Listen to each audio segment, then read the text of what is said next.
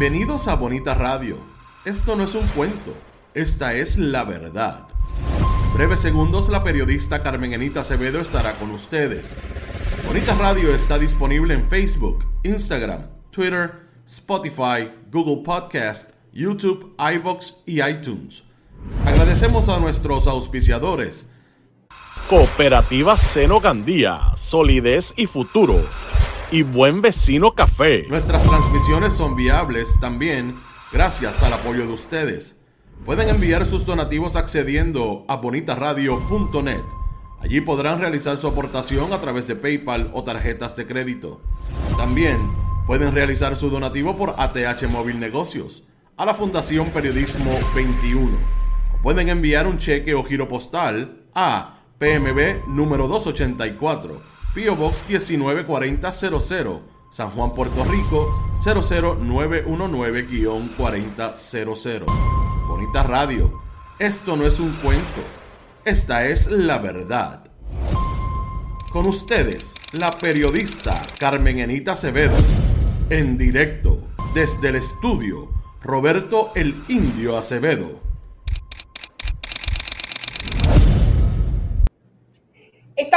En Bonita Radio, siempre a las 11 de la mañana en Esto es lo último, hoy jueves 16 de febrero del 2023. Y a esta hora Bonita Radio se enciende para compartir, conversar con ustedes sobre lo que ustedes tienen derecho a saber.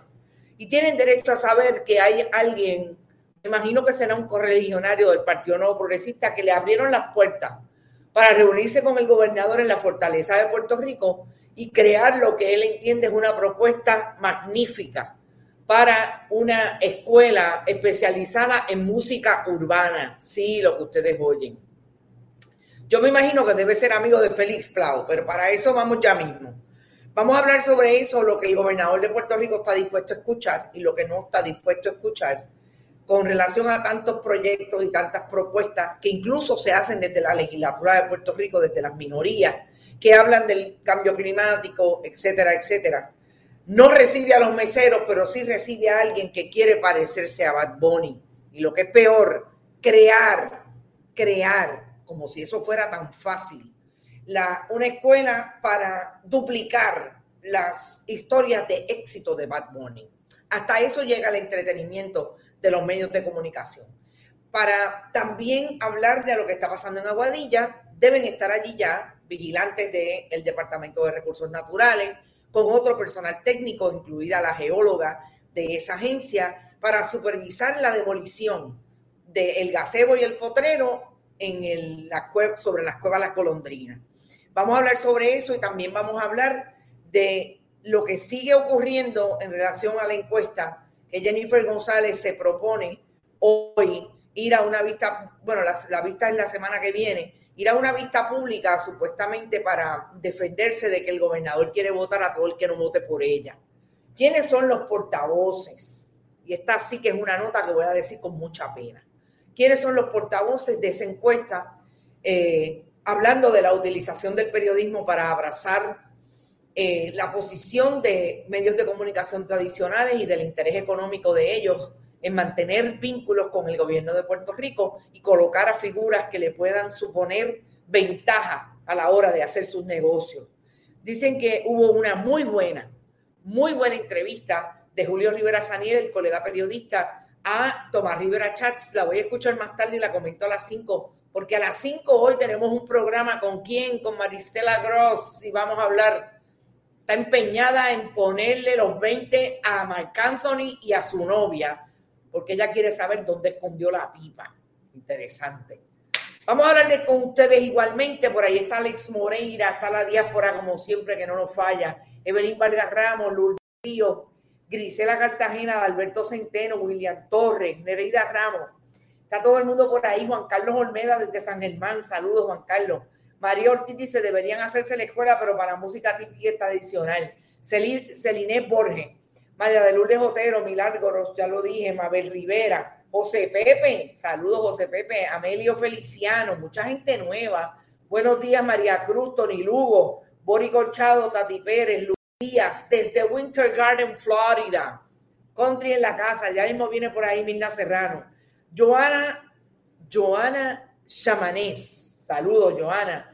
Alberto Barrada también está por ahí, Kenny Cartagena, el da Meléndez, creo que está por ahí Robert Baldwin, que siempre nos dice compartan, compartan, compartan.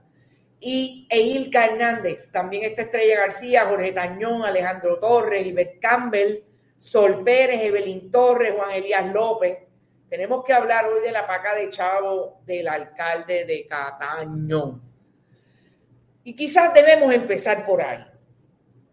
Vamos a empezar por lo que ha sido, y ayer hablábamos un poco de la historia de la corrupción de los últimos 30 años en los partidos políticos, partidos de mayoría, Partido Popular Democrático, Partido Nuevo Progresista, pero que a partir de que se convirtió en gobierno el Partido Nuevo Progresista entre Pedro Rosselló González, dos administraciones, Luis Fortuño, Ricardo Rosselló Nevares y la administración del 32%, hemos visto repetidas las imágenes de los legisladores, de los alcaldes, que también toca alcaldes del Partido Popular.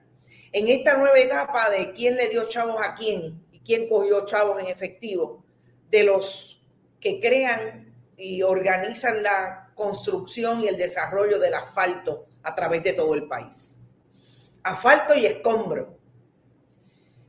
Ustedes saben que hay una discusión en el caso de Ángel Pérez, que se ve el, si no mal no recuerdo, el 13 de marzo, eh, porque los abogados están diciendo hay publicidad excesiva cuando presentaron la paca de chavos de Ángel Pérez, eh, lo, que lo que han llamado los pasteles de efectivo que le daba Oscar Santamaría todos los meses a Ángel Pérez. Pero cuando hicimos el análisis de eso, entramos en establecer que a mí me parece que ¿Te está gustando este episodio? Hazte fan desde el botón Apoyar del podcast de Nivos. Elige tu aportación y podrás escuchar este y el resto de sus episodios extra. Además, ayudarás a su productor a seguir creando contenido con la misma pasión y dedicación.